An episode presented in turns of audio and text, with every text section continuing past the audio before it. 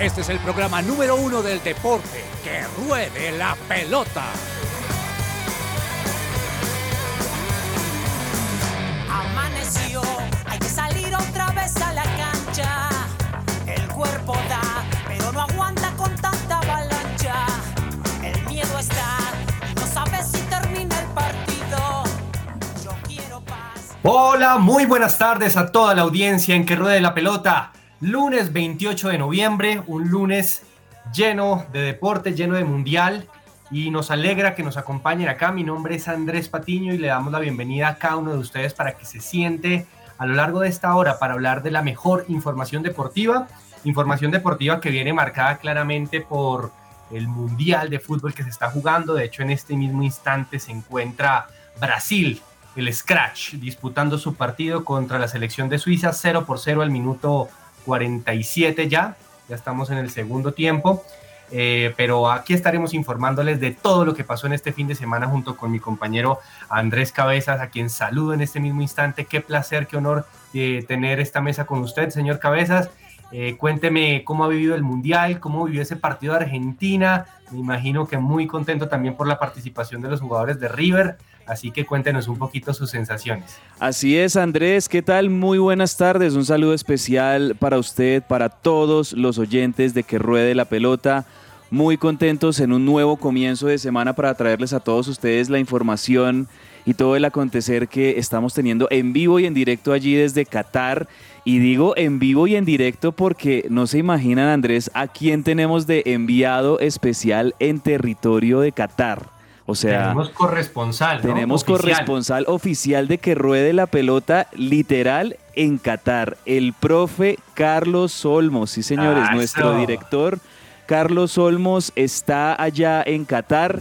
De una vez les, les tiramos esta primicia aquí en, en el programa y más adelante, bueno, vamos a... Él, él en este momento está viendo el partido de, de Brasil y Suiza. Aquí nosotros también Por momentos de trabajo de. Estamos siguiendo el partido en vivo. Para- si para llega a haber algún gol, alguna emoción importante, se las vamos a poner aquí. Les vamos a estar comentando qué es lo que estamos viendo. Por ahora, 0-0. Comienza el segundo tiempo, minuto 49. Y ahí va, ahí está Brasil, que creo yo que es un partido muy parecido al que le tocó a Brasil contra Serbia, ¿no? Un partido, mm, digamos que muy plano en el primer tiempo, con cuidándose los dos equipos bastante, pero seguramente vamos a ver a Brasil ya un poco más suelto en este segundo tiempo y buscando con más intensidad abrir el marcador. Si llega a haber un gol, aquí se los tendremos en que ruede la pelota, pero también tenemos el resumen del primer tiempo eh, a cargo del profe Carlos Olmos, que está allá en Qatar. Eh, disfrutando por estos días de algunos partidos del Mundial. Entonces, bueno, vamos a tener eso. También vamos a tener el comienzo de eh, esta nueva semana con la camiseta mundialista que estamos entregando, ¿no, Andrés? Que cada semana entregamos una camiseta mundialista, pues atentos todos los oyentes porque más adelante les vamos a dar la frase del día que tienen que escribir hoy y saben que el martes, miércoles, jueves y viernes tendremos otras frases y les vamos a explicar también qué vamos a, hacer esta semana para que ustedes puedan ser los opcionados a ganarse una camiseta mundialista de que ruede la pelota. Así es, así es. Un Brasil que está jugando sin su máxima figura, sin Neymar. Recordemos que se lesionó en el primer partido, que tiene un tobillo bastante afectado. Pero bueno, aquí Brasil está claramente dominando el juego. Vamos a ver cómo termina este partido, pues contra una Suiza siempre muy ordenada. Pero cabezas, aquí no podemos comenzar de otra manera si no es con su toque, con su, con su propuesta musical. Nos encanta saber de más temas musicales, de todo ese tipo de, de variaciones que usted siempre tiene aquí los lunes, así que cuéntenos cuál es la propuesta para el día de hoy. Bueno, Andrés, oí la canción y yo creo que con motivo también de este partido en vivo que tenemos aquí de la selección de Brasil, quiero recordar una canción que hizo parte precisamente del Mundial de Brasil en el año 2014, esa canción que hicieron Pitbull con Jennifer López y Claudia Leite, el We Are One, Ole Ola, la canción oficial del Mundial 2014. Y con esta canción esperemos a ver si, si también Brasil se anima a hacer un golecito en este segundo tiempo. Así comenzamos que ruede la pelota hoy lunes.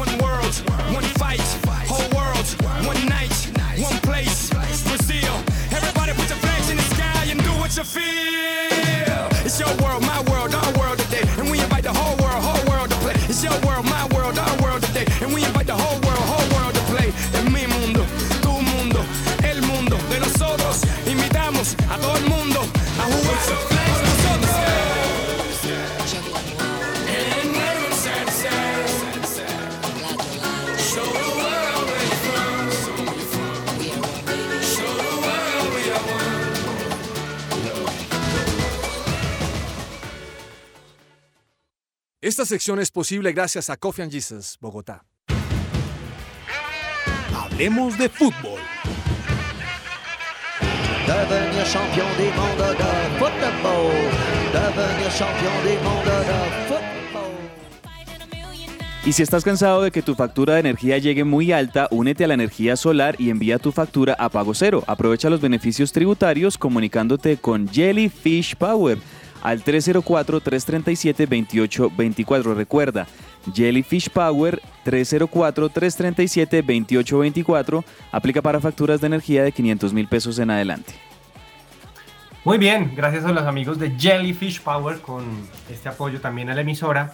Y eh, por supuesto, oiga, cabezas, esa canción me trae muy buenos recuerdos. Muy Sí, buenos ¿no? recuerdos. Buena canción No. y buen mundial, buenos recuerdos para nosotros en Colombia, total. Sí, sí, sí, es que vea, este mundial ha sido tan apretado que ya estamos terminando la, la- la segunda fase y solamente una selección Ujú.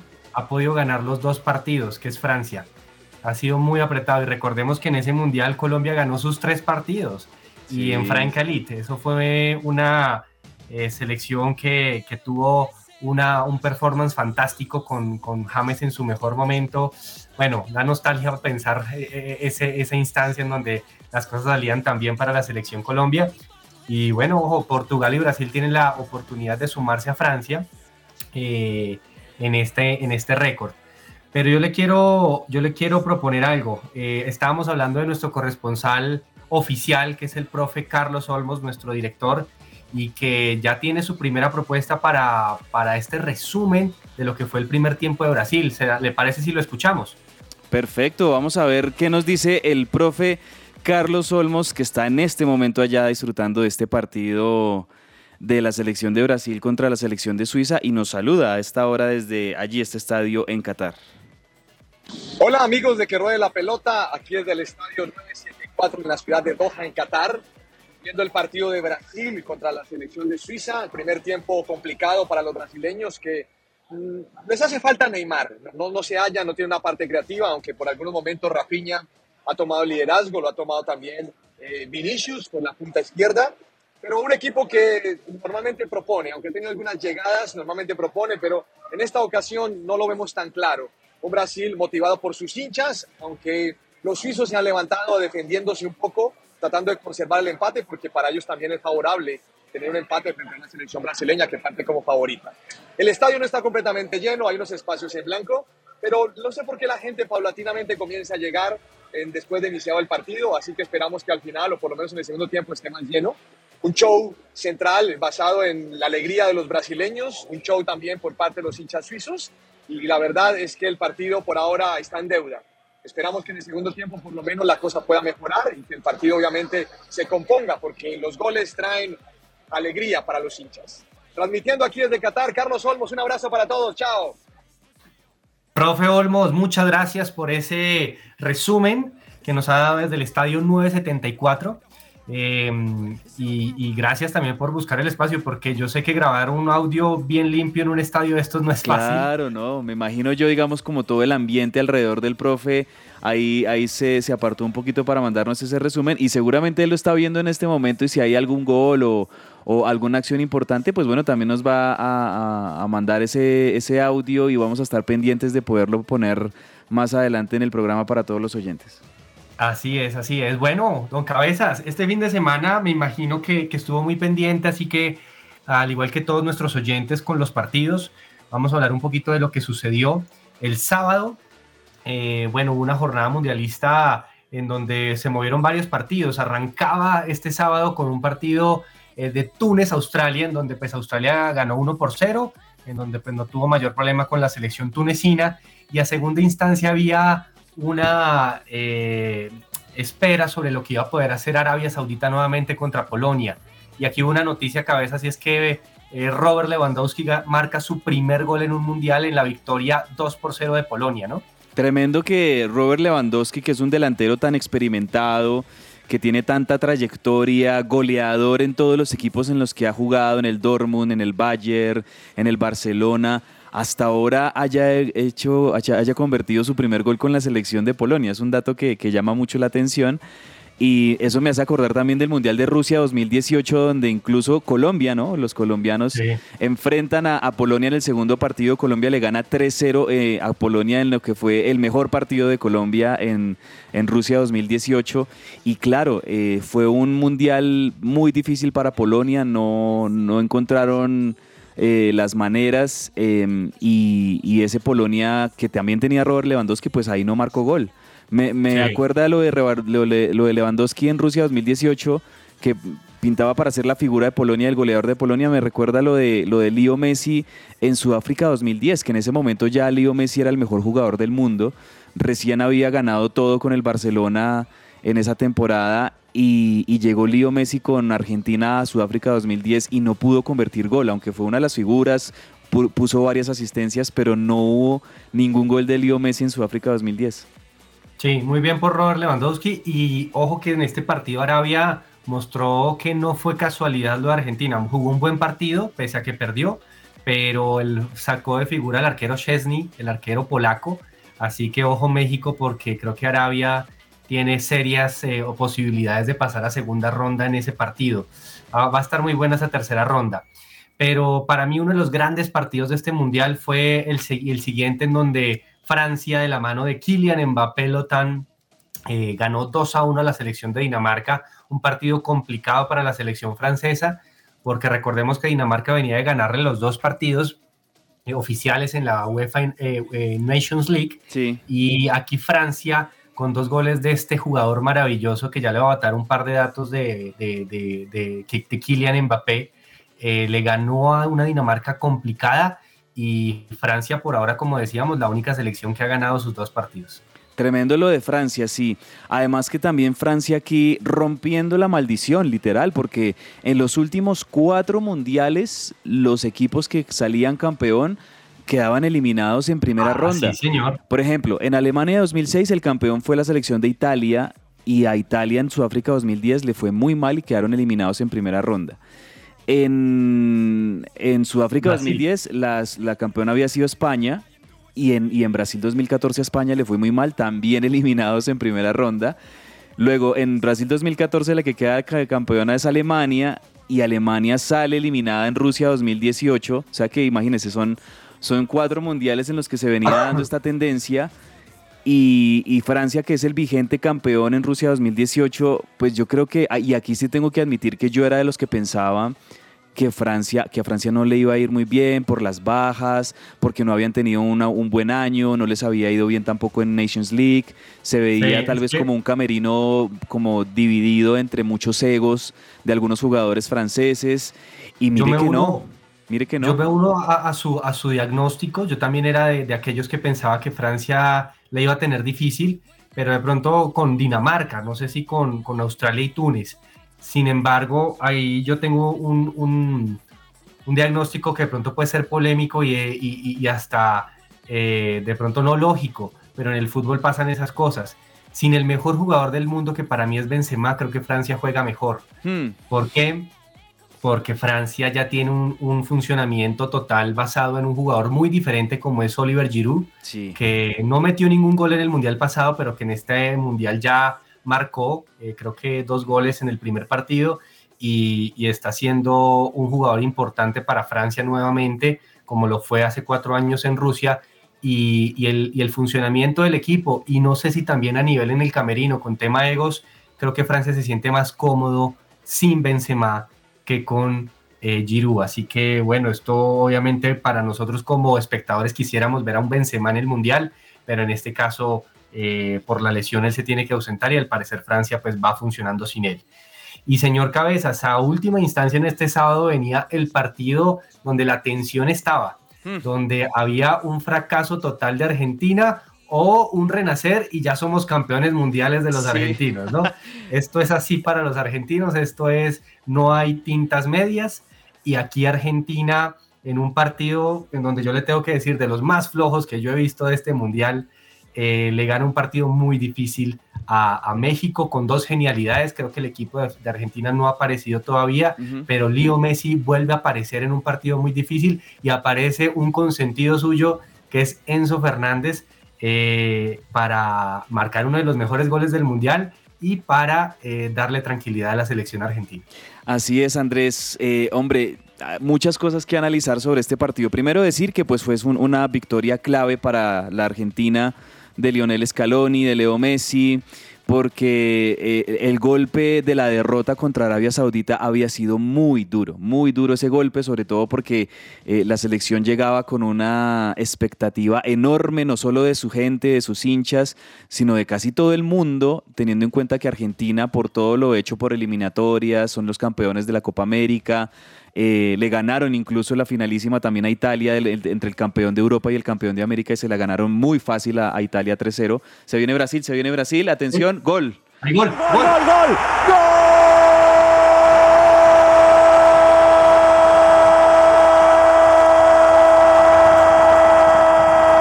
¡Gol de Vinicius!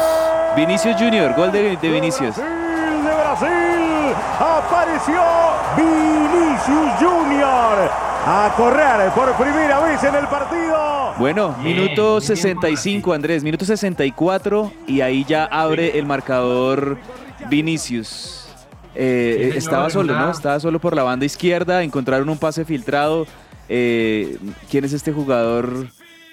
Paquetá, ¿no? Creo que es Paquetá el que lo habilita. O, Guimaraes, Bruno. Guimaraes. Bruno Guimaraes. Y bien definido al palo izquierdo del arquero de, de Vinicius que está conectado y está en un buen momento, ¿no? Ahí para que vea un gol de Vinicius el profe Carlos Olmos que tanto lo criticó, lo estará viendo en directo, ¿no? Oiga, este jugador cómo ha mejorado su, su definición de tiempo para acá. Sí. Esa era una de las mayores críticas, pero Vinicius ya es otro jugador mucho más completo a partir de su trabajo y, y con lo que ha hecho Carleto Ancelotti con él. Pero bueno, oiga, yo, yo no sé si usted coincide, para mí Argentina está sufriendo el Sí. Mundial y para mí los brasileros disfrutan el Mundial. Eh, exacto, yo mire, yo quiero, estoy totalmente de acuerdo con usted y quiero también agregarle esto. Eh, como yo veo a los argentinos por haberle ganado a México, yo digo, pero a ver, o sea, hasta ahora ganaron el primer partido del Mundial y se supone que Argentina es uno de los máximos candidatos en este Mundial, pero siento que no sé si la gente está exagerando mucho en cómo está representando sus emociones. Es decir, ya, nosotros no somos argentinos, eh, no, no logramos entender, además que sabemos que los argentinos... Los, Hay los bar, ¿no? Hay bar, chequeo de bar. Sí, sí, sí, sí. ¿Qué? Ay, borraron, borraron el gol. Sí, sí, sí, sí, borraron el gol. El VAR está diciendo en este momento que, ¿eh? que no fue gol, que fue fuera de lugar. Lástima. Lástima. 0 por 0, sigue el partido Sí. de Brasil. Y Suiza. 0-0. No, pero yo no veo. Bueno, hay, hay que ver bien la repetición. Yo. Si, si es un fuera de lugar, es un fuera de lugar muy. Muy justico, sutil. sí. Muy de sutil. uñas. Le decía a Andrés que, no sé, yo siento que tal vez el argentino está exagerando mucho en cómo está expresando sus emociones porque, porque mire por ejemplo a Francia, mire a España, mire a Brasil, que son candidatos. Son equipos que saben que hasta ahora están en la primera ronda, que si ganan partidos pues hasta ahora no han ganado nada, van por el objetivo máximo. Pero como usted lo decía, o sea, le ganaron a México y es como si hubiéramos ganado la final del mundo. No, un momento.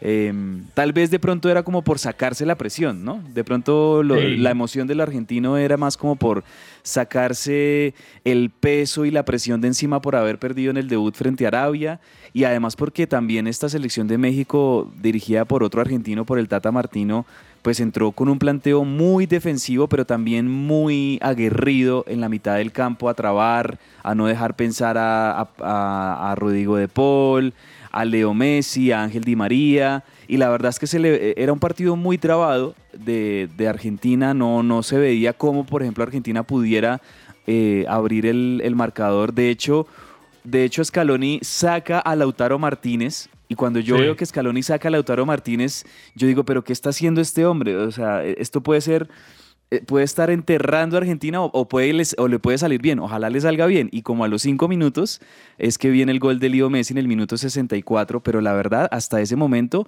el panorama estaba siendo muy difícil porque Argentina todavía, me parece, no tiene esos circuitos que le conocíamos y esa fluidez de sus mediocampistas no lo, no lo vemos. Creo que De Paul no está jugando un buen mundial. Hay varios jugadores que están, hay varios jugadores que están, eh, en, creo yo, bajando mucho el nivel en Argentina y eso preocupa. Pero bueno, como usted lo dice, se resolvió con dos individualidades. Primero Leo Messi que de verdad que sacó ese gol como de debajo de la manga impresionante de un crack. Leo Messi con ese gol y después Enzo Fernández que vuelve y juega. Enzo Fernández entra desde, desde el banco y, y es el jugador que, que mejora a los demás a su alrededor, que, que revoluciona el ataque, que, que tiene mucha jerarquía a pesar de su corta edad, tiene tan solo 21 años, el jugador del Benfica y ex River. Y Enzo Fernández creo yo que con esto ya se ganó la titularidad. Vamos a ver si Scaloni lo pone frente a Polonia este miércoles. Sí, Pero yo por creo que no ahora... sale más del 11. Sí, Y, y bueno, yo, yo veo una Argentina muy tensionada. muy tensionada. Con- mucha con ansiedad. piano- mucha ansiedad. con un piano muy, muy, muy, muy, muy pesado en sus hombros, que no ha sabido manejar esa presión. Mm. Y lástima porque esta selección jugaba muy bien, o normalmente juega muy bien, y no se ha visto ese juego eh, suelto y esos circuitos, como usted decía, del medio campo, que era fantástico. Para mí el mejor jugador de esta selección, obviamente, por encima, eh, o sea, Leo Messi pues es, un, es, es el mejor jugador de, de Argentina, pero para mí el que le daba funcionamiento a ese medio campo era Rodrigo de Paul, y está, como decía usted, Cabezas, un- un- en un nivel muy bajo Sí. y, y ojalá vuelva el juego, ojalá esta victoria los, los, los libere y contra Polonia hagan un, un gran partido y logren clasificar, ese es mi deseo, la verdad, pero eh, la verdad yo creo que hay que ver que todavía no, no, no, han, no han tenido ese nivel y esta México para mí es una de las peores México que yo he visto, no Sí, hizo daño no. en ningún momento, es una, una selección sin, sin, sin ese, e- e- ese peligro que normalmente los mexicanos podían tener en la parte de arriba. Sí tienen la guerra, sí tienen el, el coraje para pelear, pero, pero la verdad un partido en donde prácticamente solo un tiro al arco, muy, muy pobre lo de México, que yo creo Así que es. des- después del Mundial del 78 creo que se van a quedar en primera ronda en lo que yo veo Mm. con cabezas, pero le cuento que al siguiente día, el, mundi- de- de- el domingo, pues la selección de Costa Rica le ganaba 1 por 0 a Japón, una- un partido bastante eh, raro porque Japón yo creo que mereció más, Costa Rica en un remate y en un error del arquero Gonda que había sido figura contra Alemania, el- pues hace un blooper y, y- y Costa Rica gana con ese gol. Y en la segunda instancia o en el segundo ti- tiempo, eh, o el segundo turno más bien, hay una sorpresa, una de las sorpresas del Mundial, y es que esta selección de Bélgica, que se me hace acordar a Argentina, eh, anda eh, y pierde contra Marruecos 2 a 0, ¿no? Una selección de Bélgica que tiene mucho nombre, pero poco, poco juego. No, no, Bélgica está totalmente confundida. Lo vimos en el primer partido contra Canadá que les costó, a Bélgica le costó ganarle eh, a, a Canadá por, por la mínima. Y, y de hecho habíamos en varios pasajes del partido se vio mejor a la selección de, de Canadá. La verdad que Bélgica creo que llegaba con una chapa de, de uno de los mejores equipos en el Mundial y creo yo que hasta el momento ha sido uno de las, no, digo decepciones, pero sí es uno de los equipos que ha sorprendido por su bajo nivel y una derrota totalmente sorpresiva frente a Marruecos que va a dejar ahora, quizás digamos la nota positiva aquí es que en el tercer partido, que se van a jugar al tiempo los partidos, en el tercer partido vamos a ver una definición de un grupo entre Bélgica y Croacia, que creo yo que Bélgica y Croacia se van a sacar chispas en ese último partido, pero más allá de eso, Bélgica muy deslucido y, y no se le ve tampoco como a figuras como Kevin De Bruyne o como Eden Hazard, eh, que sean los referentes de un muy buen juego que sí vimos en, en- en Rusia 2018. De hecho, hubo polémica también, hay polémica en Bélgica, porque en declaraciones Kevin De Bruyne dijo, es que ya estamos viejos, el equipo que Sí. teníamos bueno era el de Rusia 2018. Entonces como que también hay un poquito, y, y a algunos compañeros no les habrá gustado esto, que él haya dicho eso, entonces como que hay un poquito también de división en el camerino en Bélgica, ¿no? Así es, ahí también división con Bertongen, que Bertongen dijo, pues los viejos están más arriba, o sea, esa selección no anda muy bien y Lukaku, que es su goleador, pues está lesionado, Sí, la verdad llegó muy mal. Así que bueno, eh, por el lado de Bélgica, la verdad, sí, alguno de los dos pasará entre Croacia y Bélgica, pero Croacia que en el tercer turno le ganó 4 por 1 a Canadá, empezó perdiendo con gol de Alphonse Davis, el primer gol de Canadá en la historia de los mundiales, eh, pero Croacia le ganó 4 por 1, muy bien por Croacia que lavó un poquito la cara de ese primer empate tan, tan flojo contra Marruecos al primer, en el primer partido de su mundial y de la mano de Luka Modric, que no metió gol, pero pues claramente es el líder de ese equipo, le gana 4 por 1 y pues vuelve a sacar chapa el subcampeón del mundo. Y hay que hablar de lo que pasó en el último partido de este domingo y es que el mejor partido mundial para mí, no sé si, si opina lo mismo Cabezas, eh, España y Alemania empataron uno por uno, pero eh, sacaron chispas de destellos de calidad, con un Pedri y un Musiaila fantásticos, estos dos jugadores muy, muy jóvenes, y Alemania le empató el partido a España en un muy, muy, muy, muy buen partido de fútbol. Sí, sí, sí, sí. Yo estoy de acuerdo en que es el mejor partido del Mundial, sobre todo en, el cuanto al nivel técnico de los dos equipos. Tanto España como Alemania pues demuestran por qué son dos selecciones campeonas del mundo, con de los mejores jugadores en las mejores ligas, eh, mucho nivel técnico por parte de ambas selecciones. Eh, terminó 1-1 porque de verdad que son dos titanes, dos fuerzas muy similares en, y, muy, me parece que muy equilibrados en, en, el juego. Es un nivel muy parecido al de ambas selecciones. Eh, siento que España es ligeramente un poquito mejor, eh, sobre todo porque España tiene un, un, un, equipo, un colectivo muy interesante con todos estos jóvenes que llevó Luis Enrique más uno que otro experimentado, pero, pero creo que España tiene un poquito más pero España comenzó ganándolo y Alemania obviamente por el deber con su historia y el deber con su camiseta y con su grandeza, pues fue adelante para empatarlo y lo, y lo logró empatar. Creo que he visto también partidos muy emocionantes como el de Portugal gana, me, me gustó mucho ese Portugal gana en el segundo tiempo. Pareció, bueno. O sea, a, a, hemos tenido partidos emocionantes en estas primeras dos, dos rondas, pero sí, sin duda este de, de España Alemania ha sido de los mejores partidos a nivel técnico que hemos visto y ambas selecciones van a llegar al último partido con opciones de ser las dos clasificadas en su grupo, porque España va a enfrentar a Japón, que sorpresivamente pues perdió con Costa Rica. Yo la verdad no, no me esperaba ese marcador entre Japón y Costa Rica. Creo que Japón después de haberle ganado a Alemania pues eh, ahora, estas son las cosas que tiene Japón, ¿no? O sea, en un partido puede ganarle a Alemania y en, y en otro partido pierde con Costa Rica.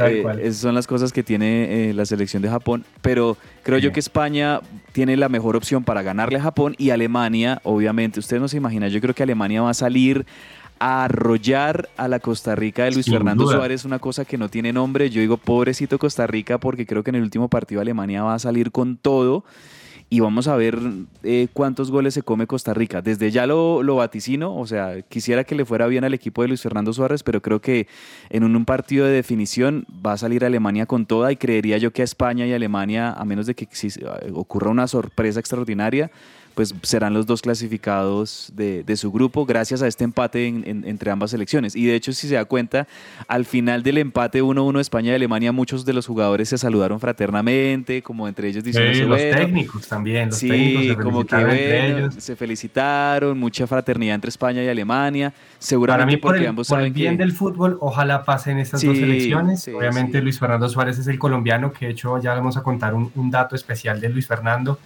pero, pero no, estas dos selecciones tienen mucho, mucho poder y la verdad Costa Rica sí ganó, como decíamos, pero, pero no, no mostró buen nivel y con un blooper de, de, del arquero japonés logra ganar el partido. Eh, y a usted hablaba de emociones, oiga, pero también hablar un poco de Alemania y es, eh, vuelve un jugador como Fulkrug, como uno de esos tanques alemanes que hace rato no se veían, ¿no?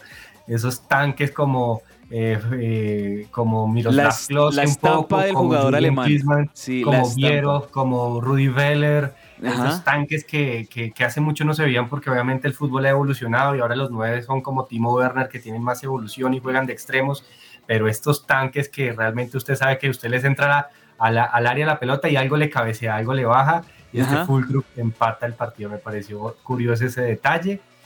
Y Cabezas hablaba un poco de emociones de partidos y esta mañana tuvimos dos partidos muy emocionantes con el empate 3 a 3 de Camerún y Serbia, una Serbia que me está decepcionando porque tenía muy buenos jugadores, pero está ahí con un partido perdido y un partido empatado. Y Corea del Sur perdió contra Ghana, la africana Ghana, 3 a 2 también en un partido muy movido en donde, bueno, ha habido muchos goles y por ahora entre estas eh, dos, de estos dos partidos, pues ha habido ya estos 11 goles entre ambos. Entonces, muy bien por el Mundial, 0 por 0 todavía sigue Brasil, eh, Suiza al minuto 78. Sí, Brasil metió, hace unos minutos metieron a Gabriel Jesús y a Anthony. En este momento Brasil está jugando como con cuatro delanteros y Suiza se está defendiendo con todo lo que tiene ya tiene totalmente inclinada la cancha Brasil, que está buscando rápidamente ese gol que le dé la victoria, y Suiza obviamente es aguantarlo y a sacar el cero, porque sería un empate que le serviría mucho a Suiza, y eso lo entiende muy bien eh, su gente, su hinchada, y bueno, aguantando Suiza a Brasil, vamos a ver, todavía quedan unos 20 minutos de juego, creo yo, con la, la adición que vayan a hacer, y vamos a ver si Brasil logra abrir el marcador. Eh, sí, Andrés, yo, yo pienso que mm, los partidos de esta mañana, bueno, emocionaron y no se esperaba. Yo no esperaba que fueran a ser tan, tan partidazos y buenos goles, tanto en el de Camerún contra Serbia como en el de Corea del Sur y, Ghana. Buenos goles en esos partidos, bien emocionantes. Y nos queda pues este de Brasil y nos queda a las 2 de la tarde el de Portugal contra Uruguay que creo yo que va a ser un partido también bien disputado, bien, bien aguerrido. Mm, no sé, yo siento que, que, por lo menos un golecito hará cada selección en este partido. No me atrevo a decir quién gane porque creo yo que son dos selecciones, por más de que se piense que Portugal es más que Uruguay, yo creo que, que Uruguay puede hacerle un buen partido a, Portugal. La verdad, y si no, no sé qué, qué, qué pensar de ese partido. Puede ser un empate quizás, no sé, no sé qué vaya a pasar ahí. Pero hasta el momento, pues bueno, hemos tenido buenos partidos hemos tenido buenas cosas en el Mundial. Vamos a ver qué más datos tenemos mundialistas.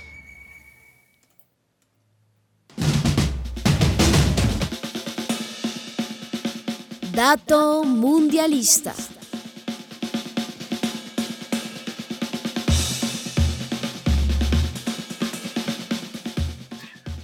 Don Cabezas eh, y audiencia, les cuento que Kylian Mbappé, que está encendido, lleva tres goles en dos partidos en este mundial. Ya en el mundial pasado había hecho cuatro goles en sus siete partidos, esta vez ya en solo dos, lleva tres, así que imagínense cómo pinta este mundial para Mbappé. Logró un récord muy importante y, superó, y tiene que ver con James superando a James Rodríguez, por ejemplo.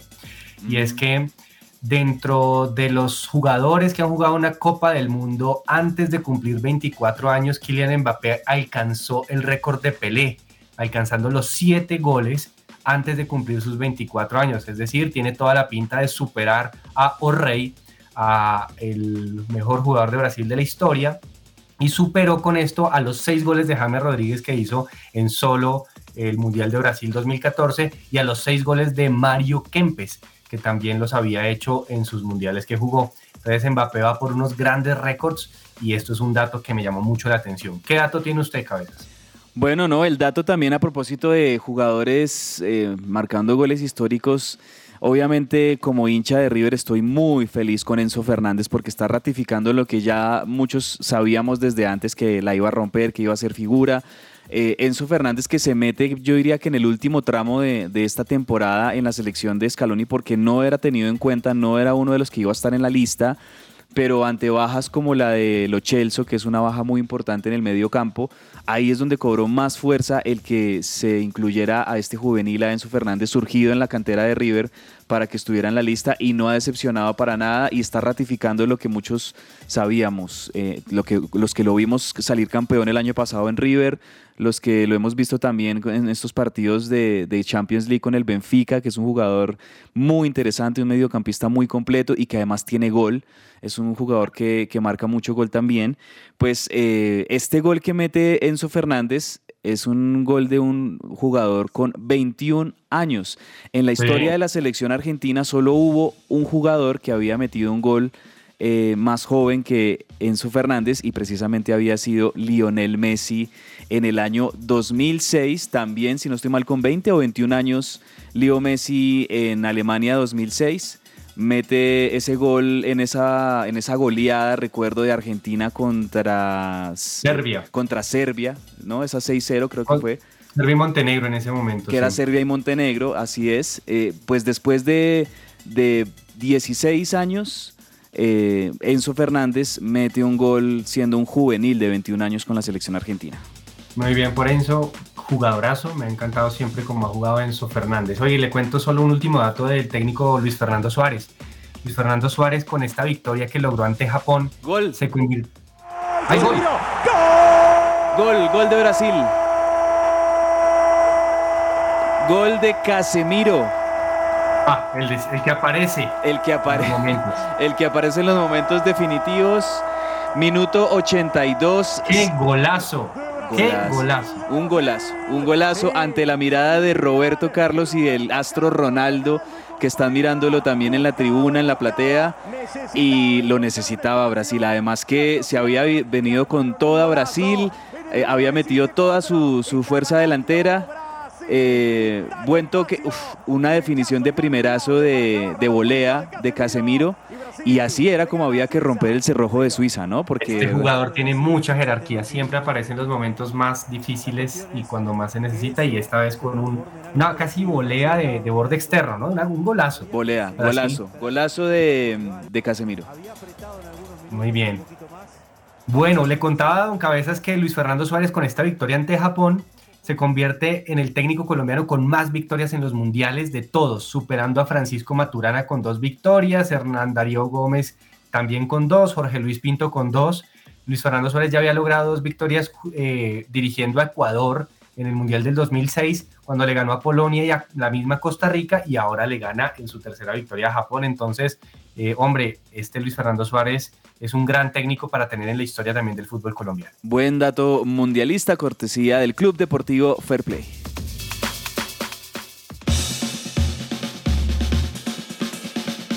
En este mundial, el Club Deportivo Fair Play te aconseja.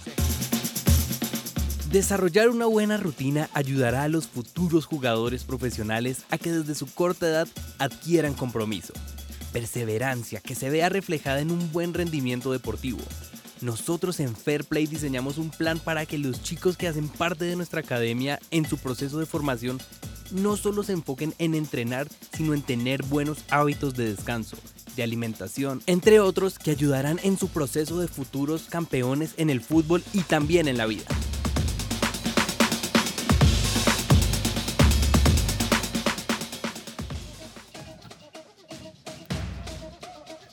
Bueno, Cabezas, me da pena con usted y con la audiencia, pero tenemos que hablar también de fútbol colombiano profesional, porque se está jugando las finales. Puede que algunos lo olviden un poco, pero se está definiendo un título muy importante Ujú. acá en, en- en- en Colombia, en donde hubo ya resultados importantes.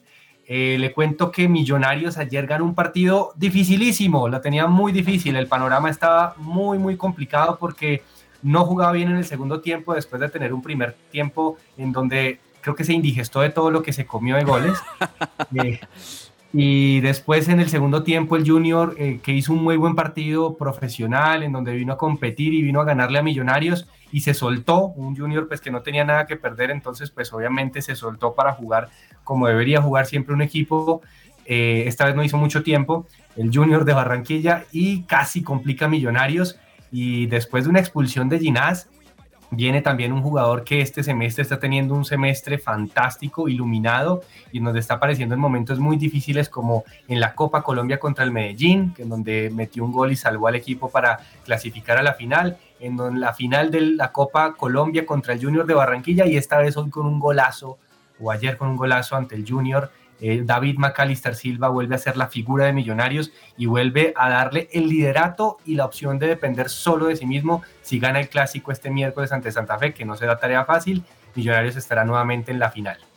Hombre, eh, de verdad que lo de David McAllister Silva, yo- si le preguntamos a un hincha, usted es un hincha, yo también soy seguidor, simpatizante, no me considero hincha, hincha, pero sí soy seguidor de, de Millonarios, pero si le preguntáramos a un hincha qué siente por David McAllister Silva en este momento, yo creo que nos dice, hombre, Amor. eh, mucho amor, eh, porque de verdad que lo- el gol de McAllister Silva en un contexto tan difícil para Millonarios, tras la expulsión de, de Ginás, en una cancha también muy difícil, obviamente una cancha muy mal, muy, muy mal, maltraída y, y muy maltratada por, por los conciertos, por el clima sobre todo, por la lluvia que ha caído, tanta carga de partidos de Santa Fe y de Millonarios que están jugando en la cancha, muy difícil en este momento la cancha del Campín, y con todo eso, una jugada individual de Macalister Silva que le da los tres puntos a Millonarios, y gracias también a la derrota de, de Santa Fe, que usted ya nos va a hablar de ella, pues Millonarios se pone como primero del grupo y se perfila como el principal candidato a llegar a la final porque define en casa,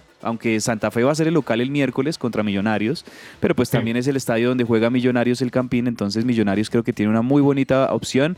Obviamente hay que jugarlo con mucha madurez, con mucha seriedad, pero creo que Millonarios tiene una muy bonita opción de llegar a la final del fútbol colombiano y en el otro cuadrangular el que me sorprende es el Medellín, Andrés, porque creo yo que Águilas Doradas de, de, Leonel Álvarez venía haciendo las cosas muy bien, venía ganando sus primeros tres partidos y se cayó.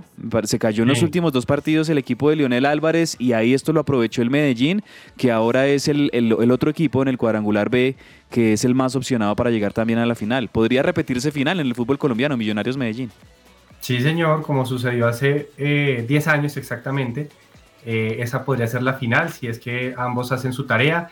Pero hablar de Santa Fe, bueno, eh, es difícil para el Club Cardenal. Recibió cinco goles, eh, cinco por uno terminó el partido en, en, la ciudad de Pereira. Pero pues también hay que hablar y hay que hablar muy bien del Pereira. Este equipo es muy, muy bueno. La verdad tiene tres jugadores arriba que están en su mejor momento como Leonardo Castro, Brian León Muñiz y eh, Berrío.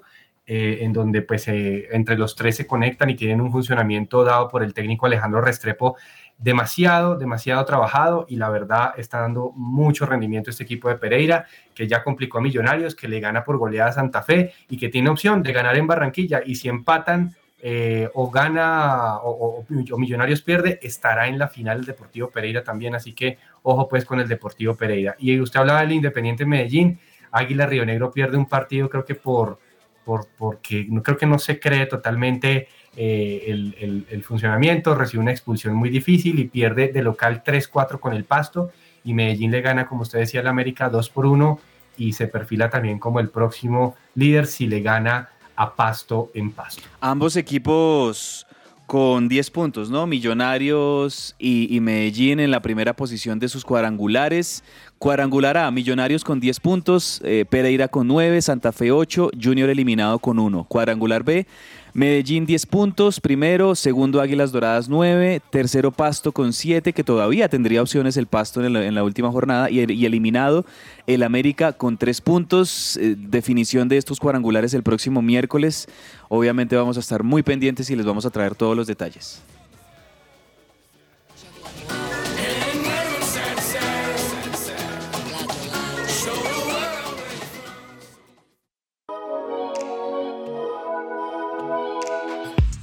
Juego limpio con el Club Deportivo Fair Play.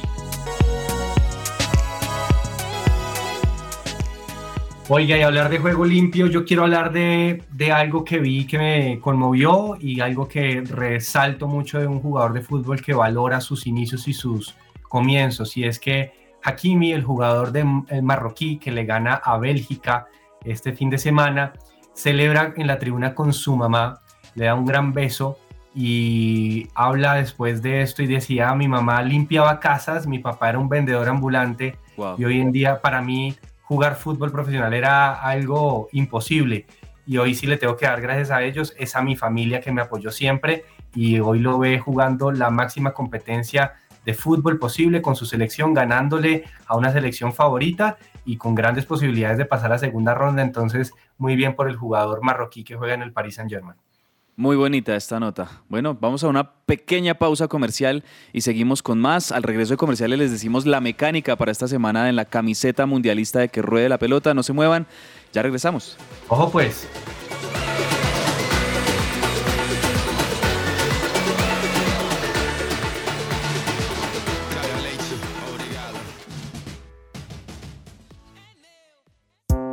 Su presencia radio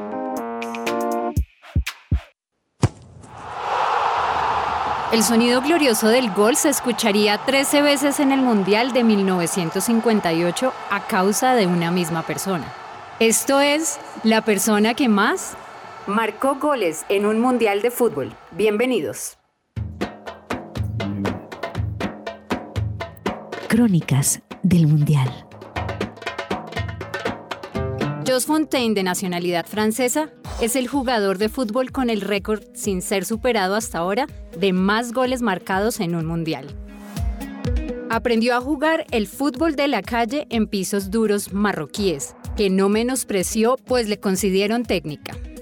Los cazatalentos del fútbol francés lo conocieron jugando para un equipo de fútbol de su país y lo compraron para el Niza con dinero en efectivo que su padre contó minuciosamente delante de los entrenadores para cerrar el negocio. Su buen juego lo llevó al Reims y en esos años vendría el Mundial de Suecia 58 al que fue convocado.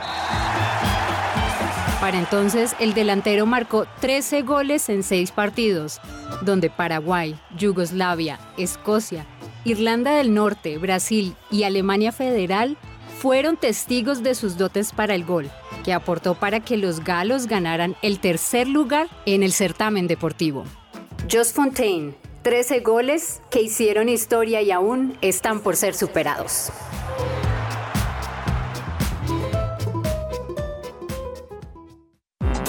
Todo lo que tiene que saber más allá de la pelota.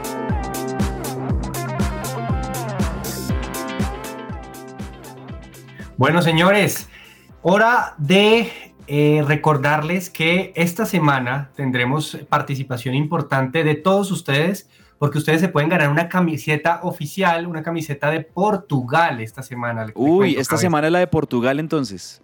Sí, señores, si ustedes hacen dos cosas, ¿listo? Entonces, ojo y atentos. Vamos a recordar la frase del día que ustedes tienen que ir completando a lo largo de esta semana en cada uno de los programas para que estén atentos todos los minutos de este programa para, porque en cualquier momento pueden soltar la, soltar la frase. Esta es la primera frase que vamos a tener para el lunes para que arranquen a competir. A ver, anoten. España y Alemania protagonizaron el mejor partido del Mundial. Repetimos, España y Alemania protagonizaron el mejor partido del Mundial. Así que por favor anótela, téngala presente ahí, porque ese es el primer requisito para poder empezar a competir. Y el segundo requisito tiene que ver con algo diferente que vamos a hacer esta semana, cabezas, ¿no? Sí, sí, mire, otra cosa que le vamos a pedir a los oyentes es que ustedes saben que durante la semana vamos a estar transmitiendo aquí en las instalaciones del Coffee and Jesus, en la terraza del Coffee and Jesus, al frente del auditorio de la iglesia, al lugar de su presencia, algunos de los partidos. Entonces, la idea es que ustedes se programen, vengan y, y este, pasen un rato bien agradable con la comida deliciosa del Coffee and Jesus y con una pantalla gigante que van a tener ahí para poder ver los juegos. Mañana, Sí, por ejemplo, vamos, ya, ya desde mañana empezamos los partidos, Andrés, de, mm, de que se van a jugar al mismo tiempo porque ya es la última ronda de partidos, entonces a la misma hora tendremos Ecuador-Senegal, Países Bajos-Qatar. Entonces, 10 de la mañana. A las 10 de la mañana. Entonces ahí ustedes van a mirar de, puede ser de mañana, del miércoles, del jueves o del viernes. En alguna de esas ustedes van a escoger algún, alguna de, de esos partidos que les interese. Vienen ahí al Coffee and Jesus, se toman una foto con algún integrante de la mesa de que ruede la pelota, que van a estar ahí transmitiendo también el partido, van a estar ahí compartiendo con los oyentes. Y entonces ustedes van a tenernos la frase eh, de cada día, más esa foto que ustedes se van a tomar con Juanita González, con Daniel Ordóñez, con Juan Marcos Rivera, con James Estrada, con Alejandro Gamboa, los integrantes de Que Ruede la Pelota que ahí ustedes tengan, se toman la fotico y, y la frase y la fotico, esa va a ser la manera en cómo les vamos a entregar la camiseta de Portugal al ganador o a la ganadora que, que pueda salir en el sorteo. Exacto, usted viene aquí a las 10 de la mañana en el Coffee and Jesus, pasa un rato agradable, espera el partido que va a vivirlo de 10 a 2, espera el programa que va a ser siempre a las 12 del día, se toma su foto y si quiere también se puede esperar al partido de las 2 de la tarde y puede pasar toda la tarde también aquí en el Coffee and Jesus, en donde puede pasar un momento muy agradable. Así que ya saben, la frase, la foto y van a competir por esta camiseta. Oiga, don Cabezas, le cuento algo y es que mm, en información también a, a nivel de tenis, Colombia va a recibir a- al Reino Unido en la fase clasificatoria de la Copa Davis. Se sortió esta, este fin de semana eh, los, las clasificatorias que vamos a tener pues para ellos y no nos tocó fácil, va a ser contra el Reino Unido en otro tipo de, de partidos pues que vamos a tener, pero bueno, vamos a, competir claramente pues con un equipo dirigido por Alejandro Falla y pues claramente tenemos opciones, así que bueno, Colombia lo intentará por tercera vez en la historia clasificar a esta fase final de la Copa Davis. Perfecto. Y en NBA, pues decir que siguen avanzando los partidos de NBA. Anoche en el partido más importante, los Bucks de Milwaukee le ganaron 124-115 a los Dallas Mavericks de Luka Doncic, que le toca la verdad muy solo a Doncic contra tantos equipos que tienen muchas más figuras. Los Bucks de Milwaukee en este momento son los segundos en la conferencia este detrás de los Celtics de Boston. Los dos equipos verdes del este son los que están liderando esa conferencia, mientras que en la conferencia oeste los que van muy bien son los Suns de Phoenix y los Denver Nuggets.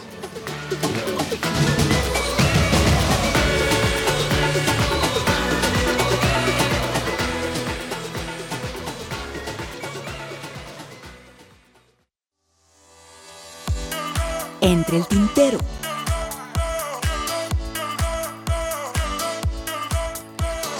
Y en esta parte final de nuestro programa, una buena recomendación a la hora del almuerzo. Si te gusta la comida del mar, visita la pescadería La 65. Son productos traídos directamente del mar a la mesa. Puedes contactarlos al 313-384-53, pedir tu domicilio o también puedes buscarlos en su cuenta de Instagram como arroba pescadería La 65. Qué delicia, qué delicia, almuercito ahora. Oiga, don Cabezas, se terminó el partido, Brasil galó 1 por 0 con gol de Casemiro y no sé si el profe terminó por enviar algo. Sí, aquí el profe está mandándonos la reacción de la gente, obviamente los hinchas de Brasil muy contentos por esa victoria de su equipo y aquí nos cuenta el profe cómo lo vivió directamente allá en el estadio de Qatar. Escuchemos. Bueno, seis minutos de adición en el partido Brasil-Suiza, justo ganador Brasil hasta este momento. 1-0, apretado, 1-0 luchado. Suiza vino a refugiarse, a sacar un empate. Y Brasil a proponer un poco más. Obviamente los hinchas aquí emocionados con el 1-0. Ese gol fue gritado por todo el estadio porque creo que se hizo justicia, aunque el fútbol muchas veces no es injusto, sino cuando se hacen las, los goles, cuando hay oportunidades y se hacen los goles. Y un Suiza un poco pobre, ¿no? Un Suiza livianito con respecto a, a, lo que Brasil hizo, más propuso más. Y le funcionaron los cambios al técnico Tite, al meter a Anthony, al meter a Gabriel Jesús, al meter a Rodrigo. Entonces, eso les podemos decir aquí desde el Estadio 974 de Qatar. Hasta ahora Brasil eh, justo ganador. Esperamos que se termine el partido y se montaría ya con seis puntos para esperar el último juego y prepararse para la siguiente ronda. Sufrió por Neymar, le hace falta Neymar, un creativo aunque su fútbol alegre se impone y la andamiaje que tienen los jugadores le sirve demasiado para poder ser el cuadro que son. Suiza tendrá que trabajar mucho, no hay un Suiza proponente, parece que respeta mucho a Brasil y pocas, pocas jugadas de gol. Ese es el informe desde que ruede la pelota desde Qatar. Un abrazo para todos, chao. Gracias, profe querido, por ese informe y ese resumen de esa victoria de Brasil, segundo equipo que logra su segunda victoria reafirma su candidatura y ojo pues con Brasil que, que se está armando Sí. bien. Con Cabezas, muchas gracias, gracias a toda la audiencia por su compañía, los invitamos a seguir conectados acá en su presencia radio la invitación. Ojo pues, mañana no solamente a nivel virtual, sino también físicamente en el Coffee and Jesus para que nos acompañen en los partidos de fútbol y también en el programa, ya saben, por la camiseta de Portugal. Un abrazo a todos. Un abrazo a todos, los dejamos con la predicación de la una de la tarde. Que estén bien.